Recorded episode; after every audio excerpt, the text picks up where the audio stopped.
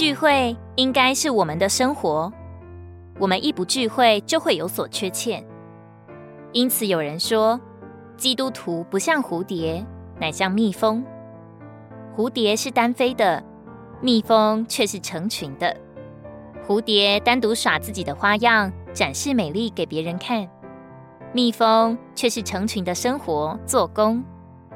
然而，论到我们的聚会，还有一件很重要的事，就是人人都该在聚会里开口。我们的聚会乃是侍奉神，所以一进到聚会里，不管时间到了没有，就该开口祷告、敬拜和赞美。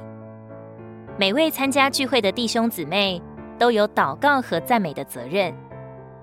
我们如果来聚会却不动灵、不开口，就像上了赛场却不踢球、只做观众一样。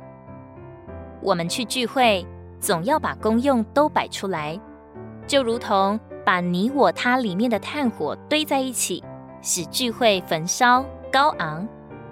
不要扣住主的恩典，乃要在聚会中开口祷告、唱诗、分享，并做见证。在会中，只要开口，不管效果如何，自己都会得着很大的复兴。补充本诗歌第一首说：当我们开口赞美主，就得着荣耀。而闭口就失败，换来魔鬼嘲笑。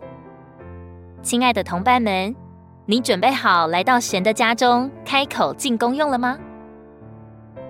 以弗所书四章十六节，本于他全身借着每一丰富供应的节，并借着每一部分依其度量而有的功用，得以联络在一起，并结合在一起，便叫身体渐渐长大，以致在爱里。把自己建造起来。如果你喜欢我们的影片，欢迎在下方留言、按赞，并将影片分享出去哦。天天取用活水库，让你生活不虚度。我们下次见。